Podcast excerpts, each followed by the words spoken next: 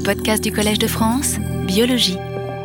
Bonjour. euh, avant toute chose, euh, je voudrais euh, vous dire, avant de commencer ce cours, la tristesse que tous les chercheurs et médecins et chirurgiens qui travaillent dans le domaine de l'angiogenèse ont eu d'apprendre la semaine dernière la mort subite de Judah Folkman.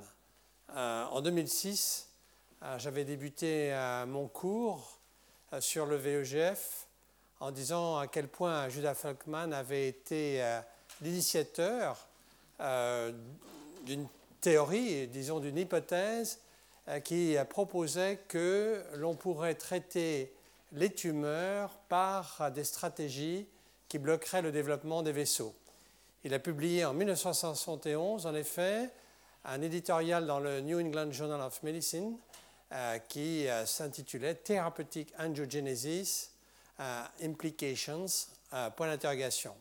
Et on peut vraiment dire qu'en 2005-2006, nous avions déjà à l'époque les premiers documents pour montrer qu'effectivement, euh, cette stratégie anti-angiogénique, et notamment en bloquant soit l'action du VEGF, soit en bloquant le VEGF euh, par des anticorps, on peut dire que cette stratégie a été extrêmement bénéfique, au-delà même d'ailleurs euh, des cancers, puisque l'une des indications importantes euh, des anti-VEGF euh, sont les pathologies oculaires et notamment la dégénérescence maculaire liée à l'âge.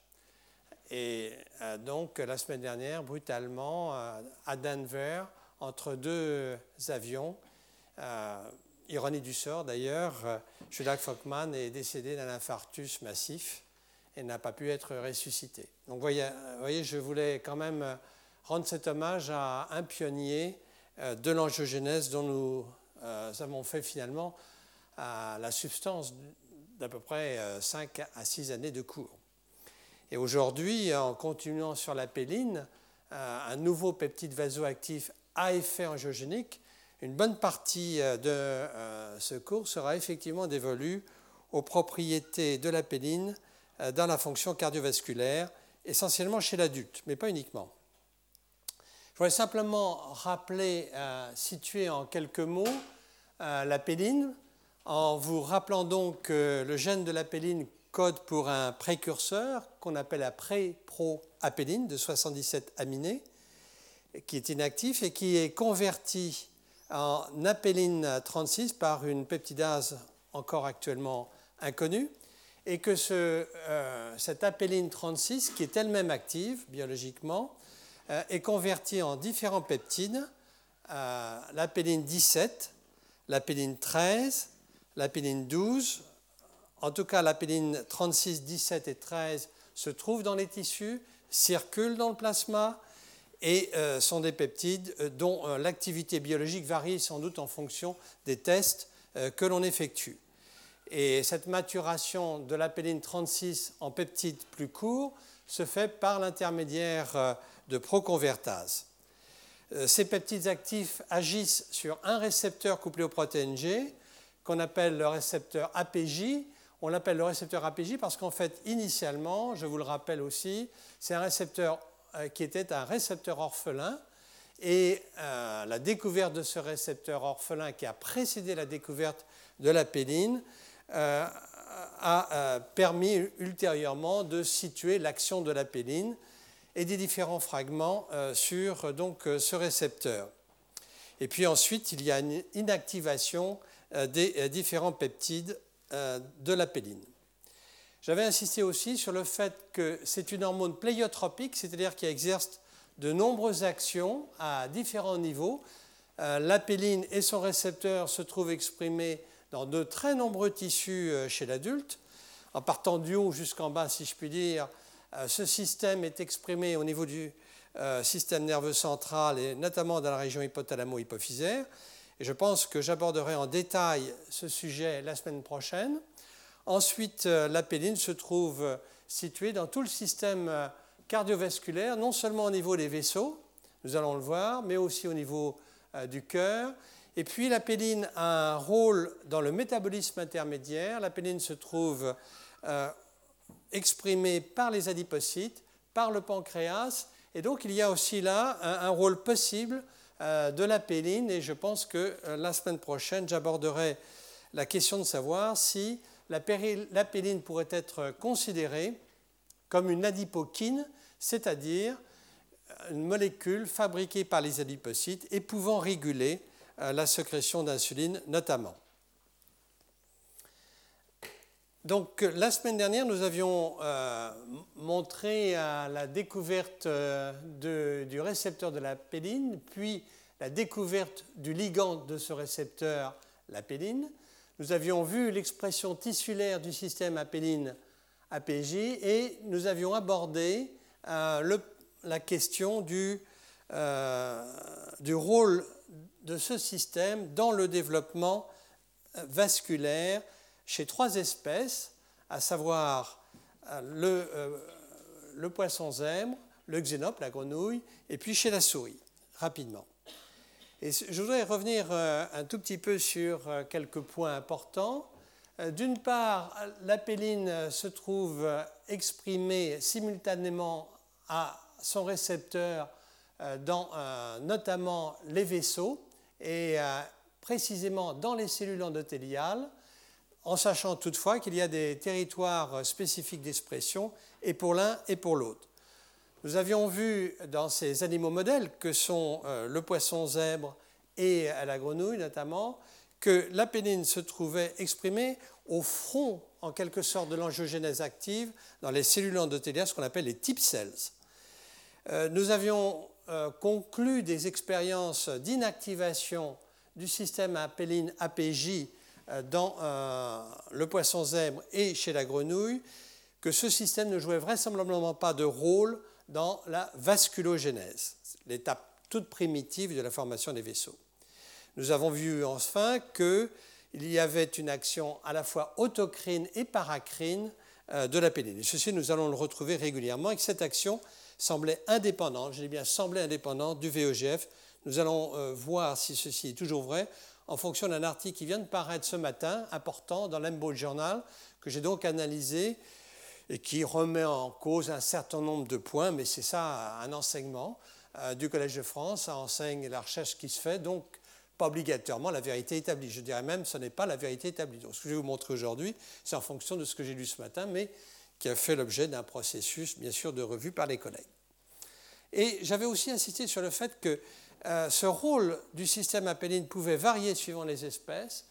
Euh, il semble que chez le poisson zèbre, par exemple, euh, on observe un rôle particulièrement important pour la formation du tube cardiaque primitif. Donc là, un rôle, je dirais, dans l'élaboration du futur territoire cardiaque. Quand on bloque ce système, on observe des malformations cardiaques importantes, mais il n'y avait pas d'anomalie du développement des vaisseaux primitifs. Chez le xénope, chez la grenouille, l'expression de ce système est aussi très précoce. Il n'y a pas d'anomalie cardiaque que l'on observe quand on bloque ce système. Et en revanche, il existe des anomalies de la formation des vaisseaux intersemitiques.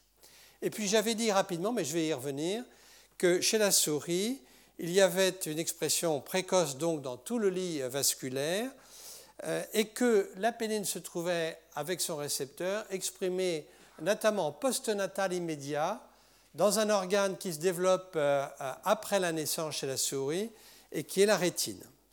Et que j'avais cité simplement, mais rapidement, sans le détailler, l'absence de tout phénotype cardiaque et vasculaire dans les premiers travaux qui avaient été publiés. Et puis il y avait un point d'interrogation qui existe toujours. Quel est le rôle de la péline dans le développement chez l'homme? Nous ne le savons pas et nous ne le savons toujours pas aujourd'hui. Alors, une des questions importantes de savoir, c'est si oui ou non ce système apéline récepteur joue un rôle in vitro et in vivo dans l'angiogénèse. Donc là, nous abordons réellement la partie euh, nouvelle du coup. Alors, Comment peut-on repérer euh, in vitro un agent angiogénique? Eh bien, tout au long de ces cours du Collège de France, je vous ai montré qu'on pouvait utiliser un certain nombre de systèmes euh, cellulaires in vitro, comme par exemple la croissance des cellules endothéliales, la migration des cellules endothéliales, avec des tests qui sont relativement bien standardisés. On peut étudier la perméabilité in vitro des cellules endothéliales, euh, jonction, leur adhérence en quelque sorte l'une à l'autre. On peut étudier la formation de tubes de type capillaire, ce ne sont pas des véritables capillaires in vitro, lorsque l'on ensemence en matrigène des cellules endothéliales et voir si elles vont former des pseudotubes en quelque sorte. Et puis, on, peut étudier aussi l'action euh, de substances sur les cellules musculaires lisses vasculaires, puisque les cellules musculaires lisses vasculaires jouent un rôle naturellement dans la formation de la paroi vasculaire, dans ce qu'on appelle le remodelage vasculaire. Semi in vitro, on peut regarder l'effet euh, d'un produit sur euh, le bourgeonnement de capillaires à partir d'explants tissulaires. Lorsque l'on administre euh, un produit actif ou supposé actif comme le VEGF dans du matrigène, on implante en sous-cutané ce, ce, produit actif et on regarde au bout de quelques jours la formation de néocapillaires chez la souris ou l'autre animal d'expérience. Et puis on peut étudier euh, in et c'est une technique qui est particulièrement utilisée au laboratoire, à savoir la formation euh, de néovaisseaux à partir euh, d'embryons de poulet en regardant les néovaisseaux de la membrane chorioallantoïdienne qui sont particulièrement faciles à suivre. Et puis naturellement, il faut des expériences in vivo, comme par exemple l'angiogénèse que l'on peut créer des novo dans la cornée avasculaire d'animaux comme le rat, le lapin, la formation de capillaires, je l'ai dit, à partir d'implants contenant le produit, le contrôle de la perméabilité capillaire, ceci en injectant un, produit qui normalement ne diffuse pas en extravasculaire, comme par exemple du dextran marqué par un, indicateur fluorescent. Et puis, naturellement, il y a toutes les techniques d'inactivation euh, qui permettent de savoir si ou non le produit ou la molécule ou la substance euh, joue un rôle euh, dans l'angiogénèse.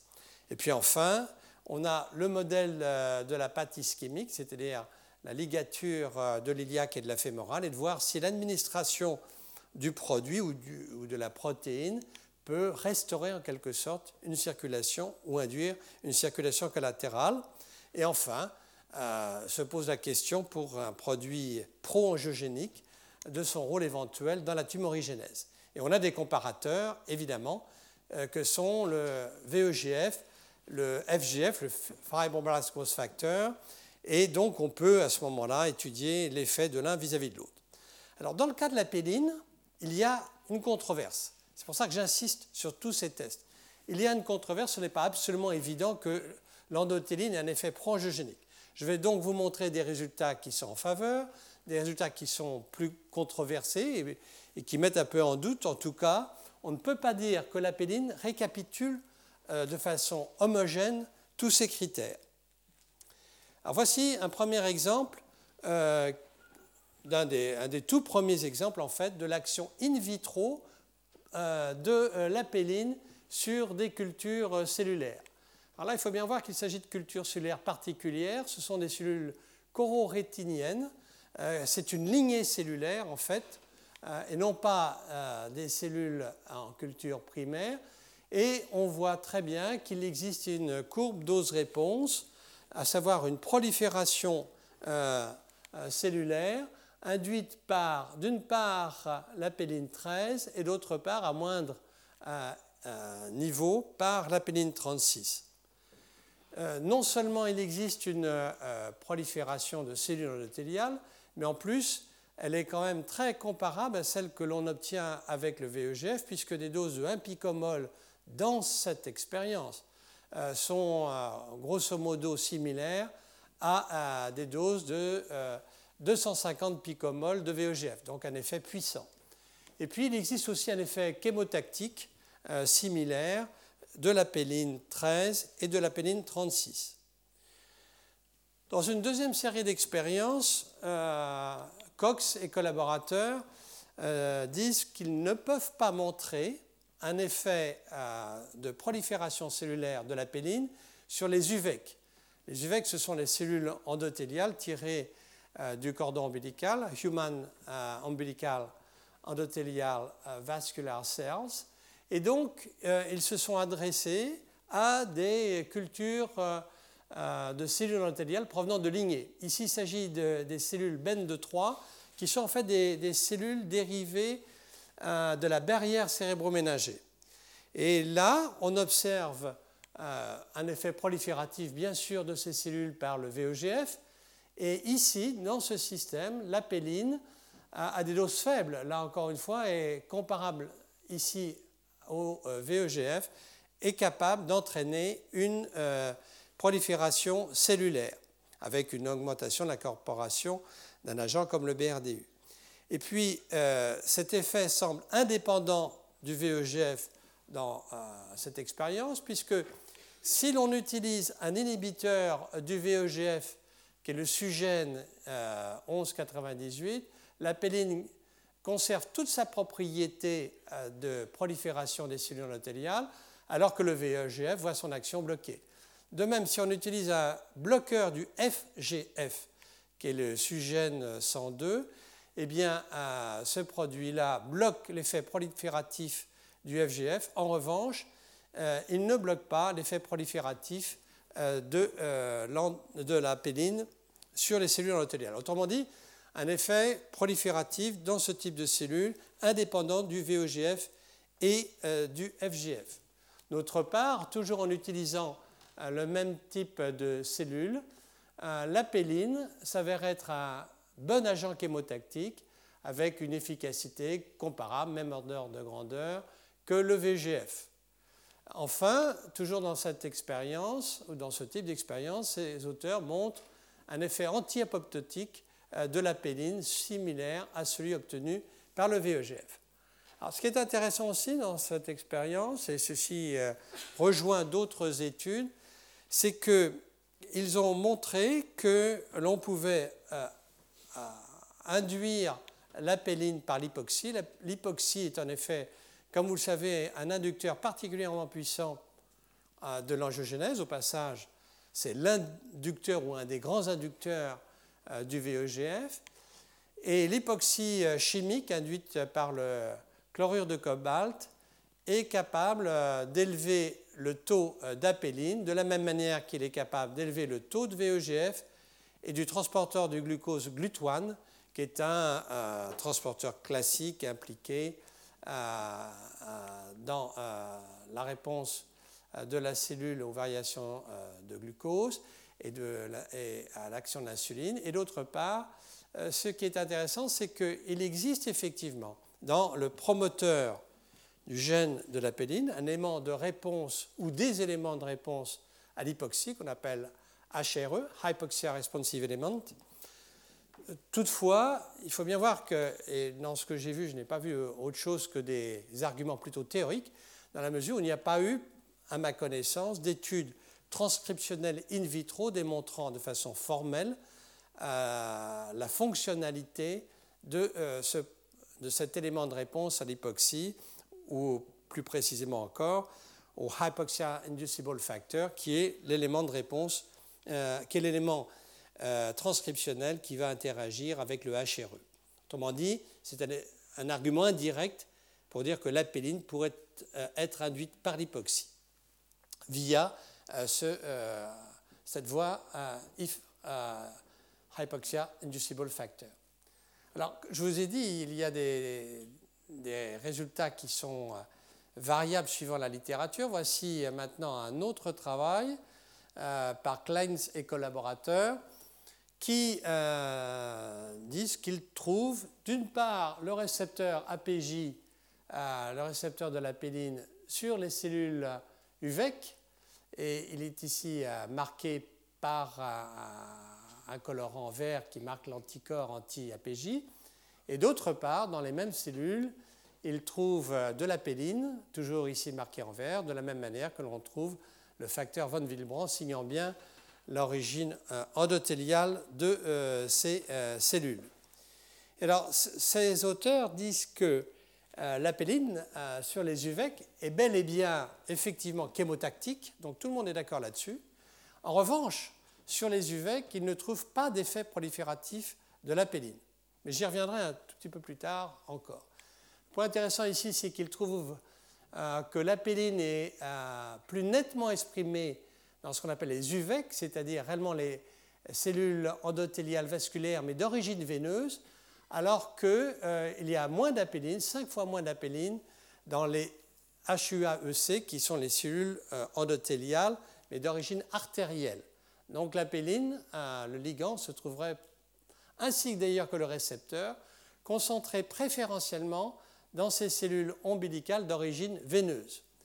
Donc pour ces auteurs, pas d'effet prolifératif euh, de la péline, alors même qu'on trouve un effet prolifératif du VEGF et du FGF. La péline, aucun effet. Euh, en revanche, la péline sur les UVEC qu'ils ont étudiés, donc ces cellules d'origine veineuse, un effet chémotactique similaire au FGF et similaire euh, là aussi au VEGF. Les mêmes auteurs trouvent que dans le modèle d'explant euh, d'aorte, c'est-à-dire qu'on prend un petit bout de l'aorte, on le met euh, dans un, milieu euh, nutritionnel, si je puis dire, et puis on regarde l'élaboration de néocapillaires en ajoutant un agent angiogénique comme le VEGF. Si on rajoute de la péline à 100 nanomolaires, aucun effet. Et vous allez voir tout à l'heure, dans des expériences faites chez la souris, quelque chose d'assez similaire. Euh, si euh, on regarde euh, en revanche donc la, quantification de ceci, pardon, eh bien on observe effectivement donc aucun bourgeonnement par la péline, alors même que le VEGF a un effet particulièrement net. Un autre test classique, c'est celui euh, de la formation de euh, pseudo-tubes, comme je l'ai dit en matrigel.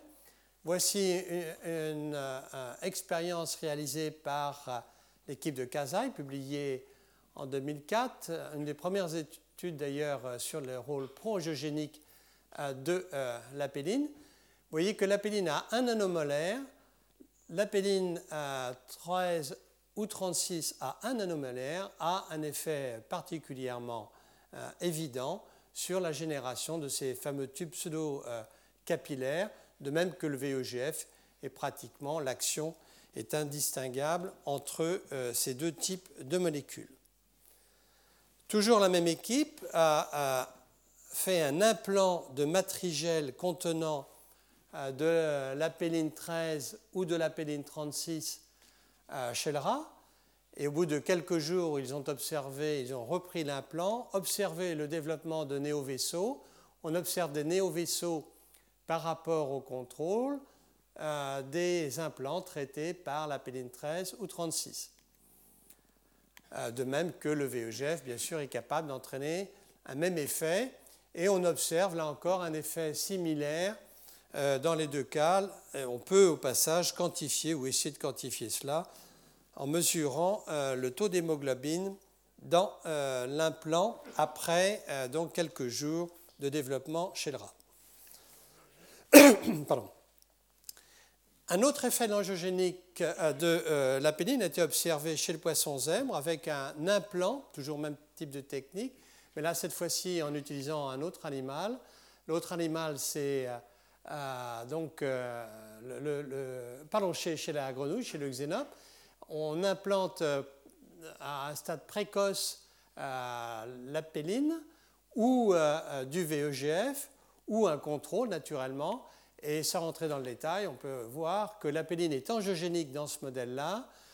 les vaisseaux sont marqués par un, gène qui, s'appelle ERG, qui est proche de ETS et qui est un gène qui est fortement induit au cours de l'angiogénèse précoce. Ici encore, il semble que euh, cet effet pro-angiogénique in vivo euh, de la péline ne soit pas médié euh, par le VEGF, car en effet, on ne trouve pas à proximité des billes qui contiennent la péline de néovaisseaux qui soient marqués par le VEGF. Alors que lorsqu'on implante le VEGF lui-même, bien sûr, on voit des néovaisseaux marqués par une sonde VEGF. Sur le modèle de la membrane chorioallantoïdienne, la pééline est clairement euh, pro-angiogénique, aussi bien que le VEGF. Et là encore, une action qui est, euh, je dirais, euh, importante dans la mesure, enfin nette et, puissante, puisque 50 nanogrammes de VEGF sont à peu près équivalents à 10 nanogrammes d'apéline dans ce type de test. Donc pour nous résumer, on peut dire à ce stade que nous avons un certain nombre d'arguments in vitro, in vivo, qui sont en faveur d'un rôle euh, pro-angiogénique de l'apéline, en se rappelant toutefois que euh, en matière de culture cellulaire, les résultats sont euh, variables et plus nettement obtenus avec des lignées cellulaires plutôt qu'avec des cultures de cellules primaires. Et la deuxième chose à se rappeler, c'est que l'apéline a un effet chémotactique semble-t-il, indiscutable, quel que soit le type de cellule endothéliale. Alors qu'en est-il dans l'angiogenèse tumorale, qui est une autre manière de voir les choses et qui est importante, puisqu'il euh, faut savoir si oui ou non euh, l'apéline pourrait avoir un effet pro-angiogénique dans l'angiogenèse tumorale. Alors là, je vous rapporte une étude qui a été réalisée par Sully, Odigier et collaborateurs et publiée l'année dernière dans Oncogene une étude qui est euh, un peu isolée, c'est-à-dire qu'il sera important de vérifier ce qu'il en est ultérieurement. Ils ont euh, étudié une lignée de carcinomes mammaires euh, murins qu'on appelle TSA. L'intérêt de cette lignée, c'est qu'on peut la transplanter chez la souris dans la mesure où cette lignée peut être syngénique avec la souris C57, non, chez la souris pardon. Donc euh, il n'y a pas lieu euh, d'avoir recours à des souris immunodéprimées. Euh, ils ont créé des clones de cette lignée cellulaire en transfectant le plasmide codant pour le sélénat de l'apéline. En effet, il n'existe pas dans ces cellules de système apéline. Ils ont observé qu'il n'y a pas d'effet de l'apéline elle-même sur les euh, cellules euh, qui n'ont pas été transfectées, ce qui est logique puisqu'il n'y a pas de récepteur. In vivo, chez la souris balbecée, ils observent une croissance plus rapide des tumeurs euh, qui ont été transfectées par le plasmide codant pour la péline. Ils observent une angiogénèse accrue chez ces souris. Ils observent, ce n'est pas dans le papier, mais dans des résultats qu'ils citent, et qui ne sont pas publiés à ma connaissance des résultats similaires dans un mélanome qu'on appelle le mélanome B16, qui est là aussi un mélanome syngénique chez la souris. Et puis, euh, il euh, retrouve ce que je vous ai déjà indiqué, à savoir une induction euh, du messager de la péline par l'hypoxie dans les cellules TSA, et il propose que donc il peut y avoir une création de néoangiogénèse tumorale par la péline agissant à ce moment-là sur les vaisseaux de l'hôte. Et ils disent enfin que l'apéline, le ligand, est exprimé de façon variable, enfin relativement nette, dans un grand nombre de tumeurs humaines, ce qui pourrait en faire effectivement un agent pro-angiogénique. Maintenant, regardons quand même un petit peu les, les résultats, parce que c'est un résultat d'importance, dans la mesure où on cherche à l'heure actuelle à développer soit des agonistes, soit des antagonistes de. Il faut savoir si euh, l'apéline a, oui ou non, un effet tumorigénique net. Eh bien, tout d'abord, il était important d'utiliser donc une lignée de carcinome mammaire qui soit réellement dépourvue euh, du récepteur. C'est le cas. Euh, il n'y a pas de récepteur quand on, étudie l'ARN messager codant pour le récepteur. Il n'y a pas de récepteur quand on stimule ces cellules par de l'apéline. Euh, pas de récepteur car pas de signalisation euh, intracellulaire sur le niveau de la MP cyclique. Rappelez-vous que l'apéline a un couplage négatif avec l'adénylyl cyclase et pas de phosphorylation non plus euh, de ERK, qui est une autre voie de signalisation du récepteur de l'apéline. Alors voici le résultat principal, à savoir dans différentes souris qui ont reçu le, clone de euh, TSA transfecté par la péline, vous voyez ici un ralentissement, un début plus tardif et un relatif ralentissement euh, de la croissance tumorale par rapport aux euh, souris qui ont reçu les clones TSA, mais non transfectés par la péline. Donc il y a un retard en quelque sorte, je dirais, de croissance, mais une fois que, au bout de quelques 20 jours à peu près, eh bien, les courbes deviennent parallèles, c'est-à-dire qu'il y a un retard initial et puis ensuite un échappement, comme souvent d'ailleurs c'est le cas, et donc un simple ralentissement au départ, puis une croissance tumorale euh, de euh, la euh, tumeur chez les souris.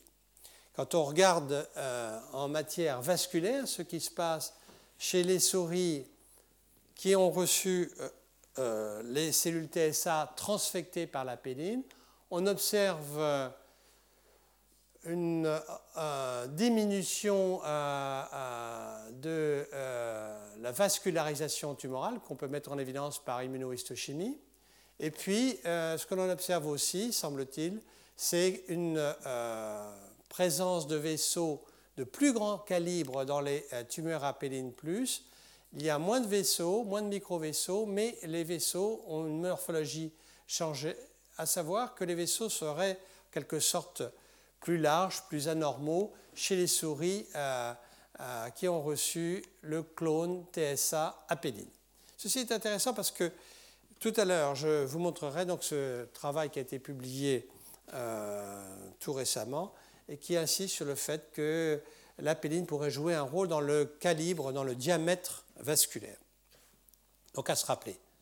Et puis, euh, comme je l'indiquais, euh, dans cette étude, les auteurs ont montré que l'hypoxie, l'hypoxie chimique de ces clones cellulaires TSA, quand ils étaient mis en présence d'apéline, eh bien, euh, on observait une augmentation, euh, de euh, une augmentation de la production d'apéline en hypoxie et que le VEGF A à, des doses écumolaires induit là aussi une augmentation du taux de mRNA, mais qui est à peu près similaire.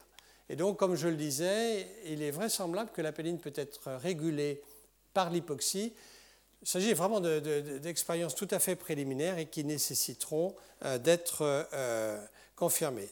Un des points intéressants, c'est que dans les myocytes cardiaques, il est cité dans cette étude euh, que les myocytes cardiaques soumis à l'hypoxie peuvent, aussi, peuvent eux aussi avoir une induction du messager de la péline. Donc ce serait en quelque sorte une propriété que l'on retrouverait dans les cellules tumorales TSA et dans les myocytes cardiaques et dans les cellules endothéliales enfin. Et puis pour terminer ce point, on observe une expression de la péline dans différentes tumeurs humaines. Ce qui a été étudié là, c'est le niveau d'expression de la péline dans des paires de tissus, tissus sains, tissus pathologiques chez des cancéreux. Donc on peut étudier l'expression différentielle du gène euh, de la péline, euh, qu'il s'agisse de cancer du sein, de l'ovaire, de l'estomac, etc. Euh, c'est un, assez gros travail puisqu'il y a eu 154 paires de tissus sains et pathologiques. Il s'agit d'un travail de débrouillage, je dirais, dans la mesure où ces techniques de criblage doivent être ensuite affinées euh, par des mesures quantitatives. Là, ce n'est pas réellement très quantitatif. Néanmoins, on observe que c'est un certain nombre, euh, dans un certain nombre de tumeurs, si on, se donne une marge de sécurité pour euh, estimer qu'il faut au moins une fois et demie de plus d'apéline, du messager de l'apéline dans la tumeur par rapport au tissu sain ou dit sain adjacent, vous voyez qu'il y a un grand nombre de tumeurs qui semblent exprimer de façon claire et nette à la péline, euh, bon, au niveau de la peau du pancréas notamment, euh, au niveau de la prostate, etc. Donc un certain nombre d'arguments finalement euh, qui vont dans le même sens.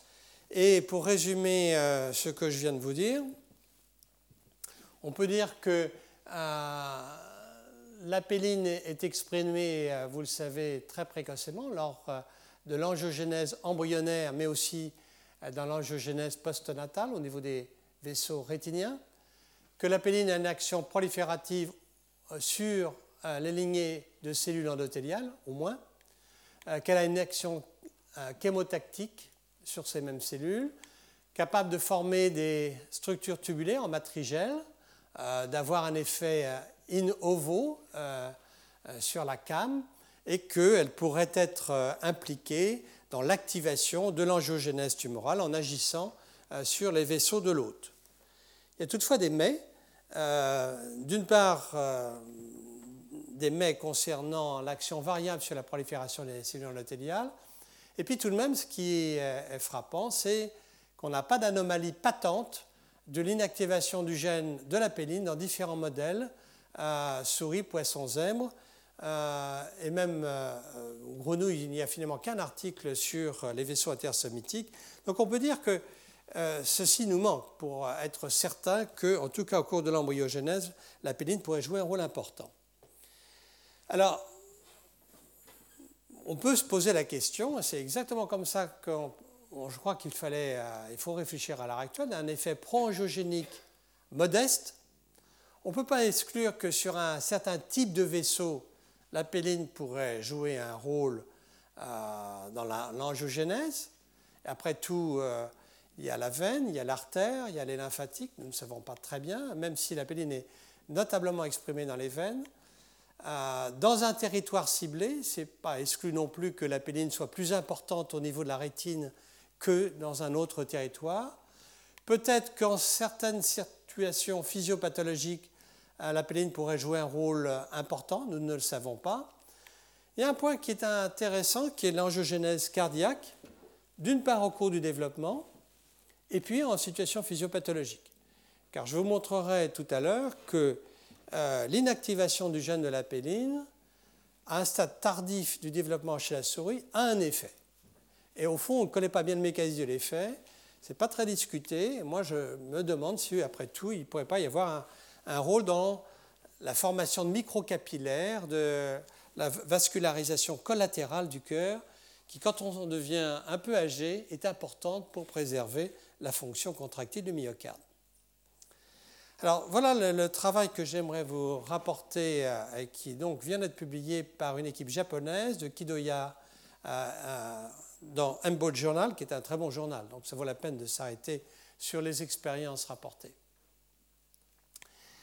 Il s'intéresse, et c'est comme ça qu'ils présentent en tout cas à leur découverte, il s'intéresse au phénomène de maturation, d'élargissement des vaisseaux durant l'angiogénèse.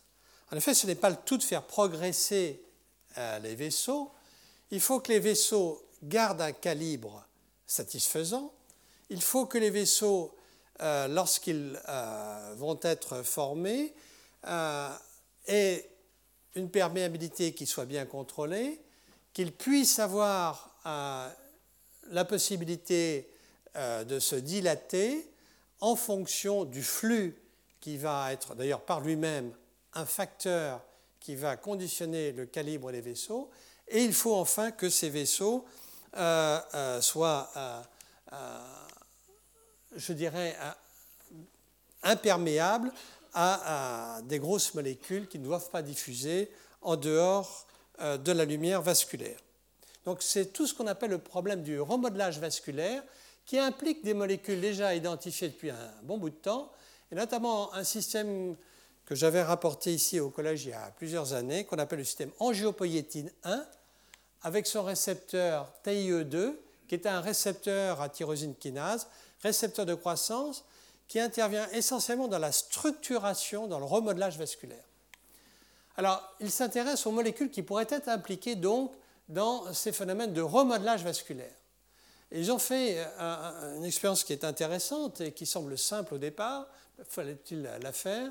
Ils ont euh, en effet incubé de l'angiopoïétine 1 avec des cellules UVEC dont je viens de vous euh, rappeler l'existence et ils montrent que l'angiopoïétine 1 dans ces cellules UVEC sont capables, euh, l'angiopoïétine 1 pardon, est capable d'induire l'expression d'apéline, tant l'ARN messager que la protéine. Comment l'ont-ils découvert? Pas du tout avec une idée a priori, ce qu'ils ont fait, c'est les techniques classiques de criblage à haut débit, ou euh, par euh, euh, les techniques en quelque sorte d'hybridation différentielle, on peut repérer les gènes principaux qui sont exprimés quand on rajoute un ligand comme l'angiopoïétine 1. Et une deuxième série d'expériences sur lesquelles ils insistent, pour lesquelles c'est plus critiquable, c'est qu'ils disent que l'apéline est surexprimée dans un modèle de souris où on va forcer en quelque sorte l'expression de l'angiopoïétine 1 dans un territoire bien particulier qui est le derme. La, peau est très vascularisée. Et euh, la vascularisation de la peau dépend, le remodelage vasculaire dépend entre autres de l'angiopoïétine 1. Alors, lorsque l'on fait des souris transgéniques avec un promoteur de la kératine, qui va donc se mettre dans le derme, qui va en quelque sorte conduire l'expression de l'angiopoïétine 1, c'est ce qu'on appelle les souris transgéniques K14 angiopoïétine. Je suis désolé pour tout cela, mais ça veut simplement dire qu'on va forcer l'expression de capillaire dans le derme. Eh bien, on observe une forte expression de la péline dans ces euh, capillaires. La péline elle-même entraîne une prolifération des UVEC, mais en présence de VEGF. Au passage, c'est un point important. Vous avez vu tout à l'heure, j'ai insisté sur le fait que les UVEC répondaient ou répondaient pas, suivant les auteurs, euh, à, l'administration euh, d'apéline en fait, c'est sans doute qu'il faut du VEGF, du moins en quantité suffisante. Et d'autre part, euh, ils ont montré que la péline entraîne une prolifération des cellules endothéliales dans un autre modèle, qui est un modèle euh, d'explant, un explant d'organes qu'on appelle, qui est particulièrement riche en précurseurs de cellules endothéliales, l'angioblaste, qu'on appelle la région orthogonado-mésonéphrose, l'AGM, et à 11 jours et demi, on peut mettre en culture cette région et observer la vasculogénèse puis l'angiogénèse in vitro, en quelque sorte, à un des stades très précoces. Toujours ces auteurs euh, suggèrent que, euh, sur des, arguments qu'on va discuter, que la péline régule l'assemblage en quelque sorte des cellules endothéliales, qu'elle permet au fond la connexion des cellules les unes aux autres et l'adhérence de ces cellules à la membrane basale des euh, cellules qui vont constituer la paroi vasculaire.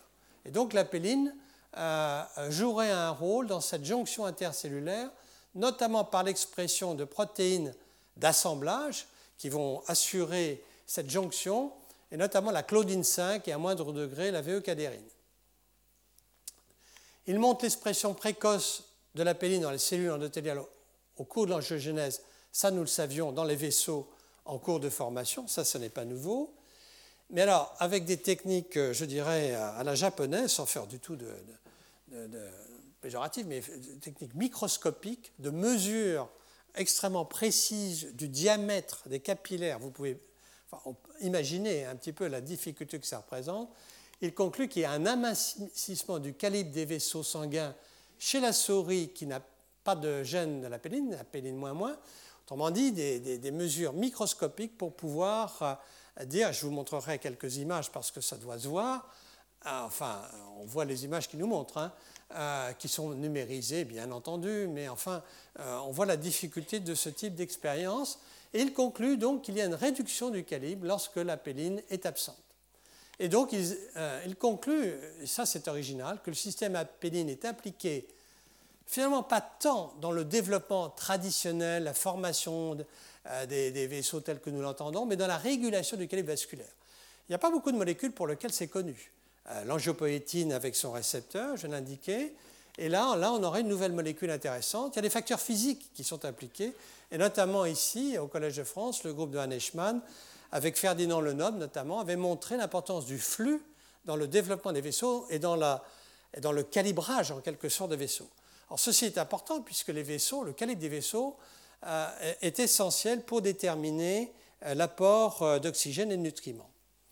Alors, il est clair qu'effectivement, en culture cellulaire, en l'absence de VEGF, la péline de 10 à, 1000 nanogrammes par millilitre n'a aucun effet sur la prolifération des cellules endothéliales, des UVEC. En revanche, en ajoutant euh, du VEGF, eh bien, à 20 nanogrammes par ml, il y a en quelque sorte une potentialisation ou l'expression, en tout cas, euh, euh, d'un pouvoir mitogénique de la péline. la au fond, a un effet qui pourrait être lié à la stimulation par le VEGF du récepteur APJ. Il est possible euh, qu'effectivement, il y ait peu de récepteurs APJ dans les EUVEC, pas inexistants, mais peu, et que du fait de la stimulation par l'APJ, en fait, comme le suggère euh, ce travail, il y a une augmentation de l'ARN messager qui code pour le récepteur, et du coup, euh, l'effet de la péline sur la prolifération cellulaire. Et ce récepteur, on peut le suivre à la fois par l'ARN messager quantifié et d'autre part par l'apparition euh, de l'ARN, euh, pardon, de la, protéine, puisqu'on peut marquer la protéine par un anticorps fluorescent euh, dans les cellules UVEC en présence de VEGF. Alors voici les anomalies de calibre des vaisseaux chez les souris dépourvues du gène de la péline.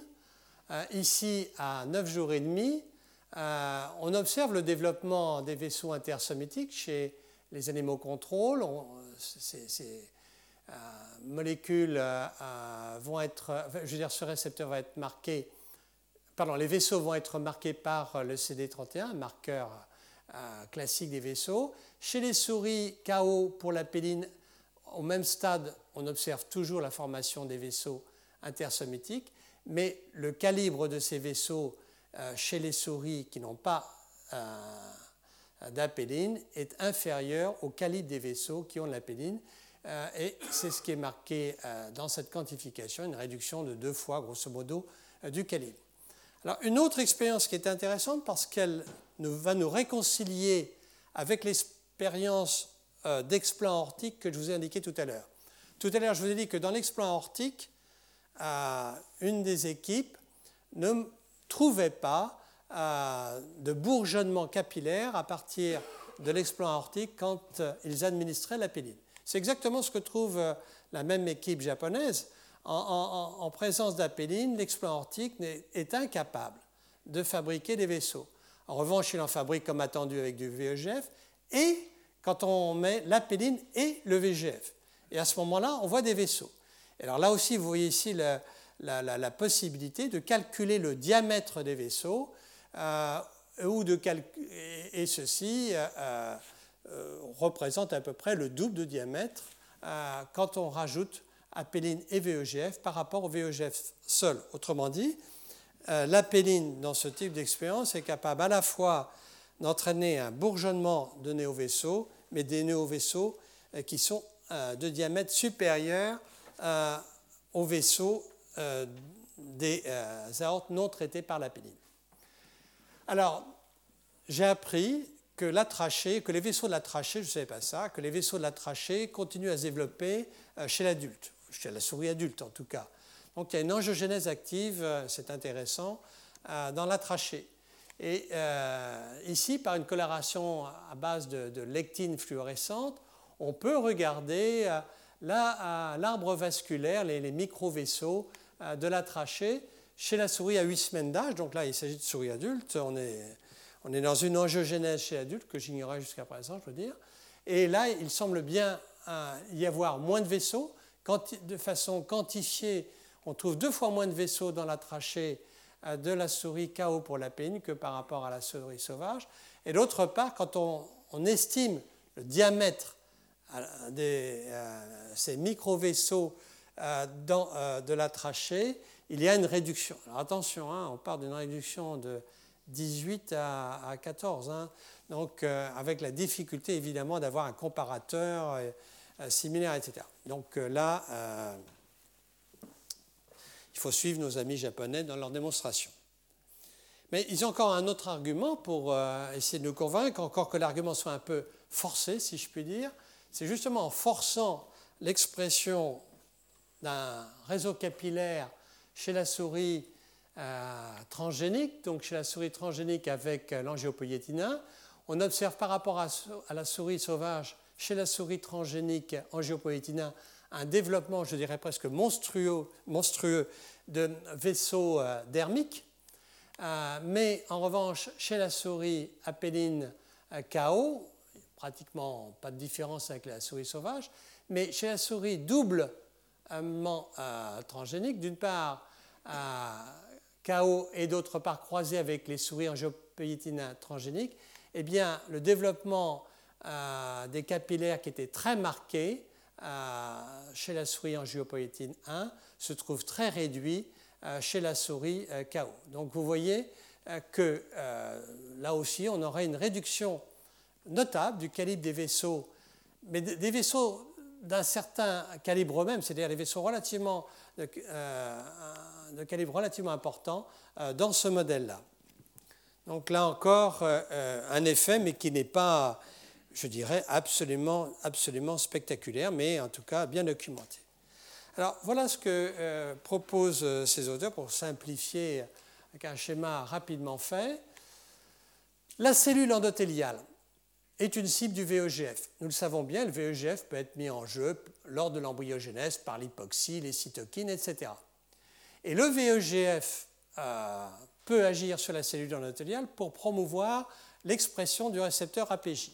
Le dit récepteur APJ, à ce moment-là, euh, est présent pour pouvoir euh, euh, être actif dans les phénomènes de signalisation cellulaire. L'angiopoïétine 1 peut agir elle aussi sur la cellule endothéliale et induire l'expression de la péline par l'intermédiaire de ce fameux récepteur TI2 euh, qui, euh, va être, qui est présent dans les UVEC et dans toutes les cellules endothéliales. Et donc, de cette façon-là, il pourrait y avoir une prolifération des cellules endothéliales en présence de VEGF, une adhésion, un contact intercellulaire euh, facilité et en quelque sorte une augmentation du calibre vasculaire pouvant ainsi euh, adapter en quelque sorte le vaisseau aux demandes tissulaires. Il y a des tas de points d'interrogation que soulève cet article que je trouve intéressant et qui sont des points d'interrogation qui résument en quelque sorte euh, cette première partie du cours. D'abord, ceci est-il limité au stade précoce de l'angiogénèse embryonnaire? C'est important de regarder attentivement un article. Il y a une petite phrase dans l'article, dans la discussion, qui m'a troublé. Ils disent en effet que ce qu'ils ont observé, ce que je vous ai montré, cette réduction du calibre des vaisseaux s'observe au tout début de l'angiogénèse, mais que plus tard, de l'angiogénèse embryonnaire, mais que plus tard, au cours du développement, on ne retrouve plus cela. Qu'est-ce que ça veut dire? Ça veut dire qu'il faut se placer à un moment donné, à un moment euh, précis pour pouvoir observer ce que je viens de vous montrer. Qu'est-ce qui se passe au jour 15, 16, 17, 18 et la souris est née à 18, 19 Qu'est-ce qui se passe? Je n'en sais rien. Euh, ils disent qu'il est possible qu'il y ait un système de compensation qui intervient et que finalement, ce que je vous ai montré là n'est peut-être pas vrai plus tardivement. Ah, c'est quand même troublant. Euh, quel est le rôle de toute cette affaire-là dans la néo-angiogénèse chez l'adulte? Moi, je trouve cela très important parce qu'on va voir dans cette deuxième partie de cours l'importance de la péline sur la fonction cardiaque. Tout mon cours sera là-dessus. Parce que s'il y a quelque chose qui est bien démontré, au moins sur le plan pharmacologique, c'est que la péline est un sacré inotrope positif. Et, il y a beaucoup de travaux là-dessus. Est-ce que ceci est lié ou non à, entre autres, euh, une bonne vascularisation capillaire myocardique? Un vrai point d'interrogation dans la mesure où les, souris dépourvues d'apéline tardivement développent une insuffisance cardiaque. Est-ce que ceci a un rapport avec la néo-angiogénèse tumorale? Et un retentissement, je viens de le dire, sur la fonction cardiovasculaire Donc voilà où nous en sommes. Euh, il est donc urgent de regarder un petit peu ce qui a été fait en termes d'inactivation du récepteur de la péline, je dirais de façon globale, chez la souris. Alors, les premiers auteurs qui ont étudié l'inactivation du récepteur, en regardant tout ce qu'on pouvait regarder à l'époque chez la souris, euh, en 2004, c'est l'équipe de Ishada et leurs collaborateurs. Ils ont euh, remplacer la région codante euh, du gène de la péline par un, gène reporter LAGZ qui permet de suivre ainsi au passage le développement euh, du, récepteur APJ. Attention, ce n'est pas la péline, du récepteur de la péline APJ chez l'embryon. Ils observé un développement normal de ces embryons. Alors, naturellement, dans un cas comme celui-ci, euh, ils ont regardé les embryons, j'imagine à différents stades, mais ce n'est pas précisé, ou en tout cas chez les fœtus à la naissance et n'ont pas observé d'anomalie macroscopique des organes, alors même que la péline est exprimée partout. La pression basale de ces animaux est normale, euh, il rapporte, et c'est important, un effet hypotenseur de l'apéline in vivo, qui est médié par euh, la hénosynthase, et j'en dirai un mot. Ils disent qu'il y a une augmentation de la réponse vasopressive à l'angiotensine 2 chez les animaux knockout euh, pour le récepteur de l'apéline, et ils proposent comme hypothèse, et je pense que j'y reviendrai ultérieurement, que le système apélinergique pourrait jouer en quelque sorte un rôle euh, de régulation, de régulation négative ou de contre-régulation vis-à-vis de l'angiotensine 2. Alors, ça, on peut dire aussi qu'ils euh, ont regardé, sans encore une fois le détailler, le comportement alimentaire des animaux qui n'ont plus de récepteurs de l'apéline. Ils ont regardé euh, s'il y avait une obésité induite par la diète hypercalorique, ce n'est pas le cas. Et à 3 et 6 mois, ils n'ont pas observé d'anomalie euh, sur le développement euh, cardiaque. La pression artérielle basale de ces animaux sauvages et normaux est absolument similaire et la fréquence cardiaque est de même similaire chez les animaux sauvages et chez les animaux KO pour le récepteur de la péline. Ils ont trouvé, et ceci avait déjà été noté hein, au passage, qu'il existe un effet hypotenseur euh, de euh, l'apéline euh, chez les animaux sauvages, un effet hypotenseur modeste, rapide et fugace, de l'ordre de, ici, moins 10 mm de mercure. Alors le point intéressant, c'est qu'ils ont répété l'expérience chez les animaux qui sont dépourvus du récepteur de l'apéline, et lorsque les animaux euh, n'ont plus de récepteurs de la pénible, alors même que leur pression artérielle de base est donc indistinguable de celle des animaux sauvages, eh bien, l'administration d'apéline n'entraîne aucun effet hypotenseur. Alors, ceci est important parce qu'on pourrait penser qu'il y a une redondance des récepteurs euh, de l'apéline. Tel ne semble pas être le cas, puisque euh, dans ce cas-là, on aurait encore un effet hypotenseur.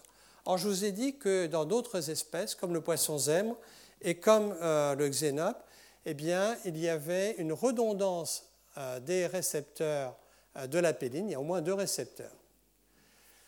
Chez le rat spontanément hypertendu, au passage, et chez le rat, disons, normal, entre parenthèses, ce n'est pas tout à fait un rat normal que le rat Wister Kyoto, ce n'est pas exactement les mêmes types de souches. En tout cas, toujours est-il qu'on observe que la péline abaisse la pression artérielle euh, des deux euh, souches, souche euh, normale et souche spontanément hypertendue, mais l'effet hypotenseur chez le rat spontanément hypertendu est moindre que chez le rat Wistar Kyoto Control. Ce qui pose d'ailleurs un problème intéressant. Peut-être qu'il y a un métabolisme qui est différent entre ces deux types d'animaux pour la péline elle-même. Peut-être qu'il y a aussi une, euh, une modification du taux du récepteur euh, dans une espèce, comme par exemple une baisse du taux du récepteur chez le rat spontanément hypertendu par rapport au euh, rat Wistar Kyoto. C'est en tout cas ce qui a été trouvé dans un autre organe qui est le cœur par l'équipe de Zocodi. Et puis, peut-être pour terminer cette première heure de cours, simplement pour dire que cet effet hypotenseur de la péline euh, chez l'animal normal est bloqué par euh, la préadministration d'un bloqueur de la hénosynthase, la LNAM. À ce moment-là, il n'y a plus d'effet hypotenseur quand on traite les animaux par la LNAM euh, chez les animaux sauvages.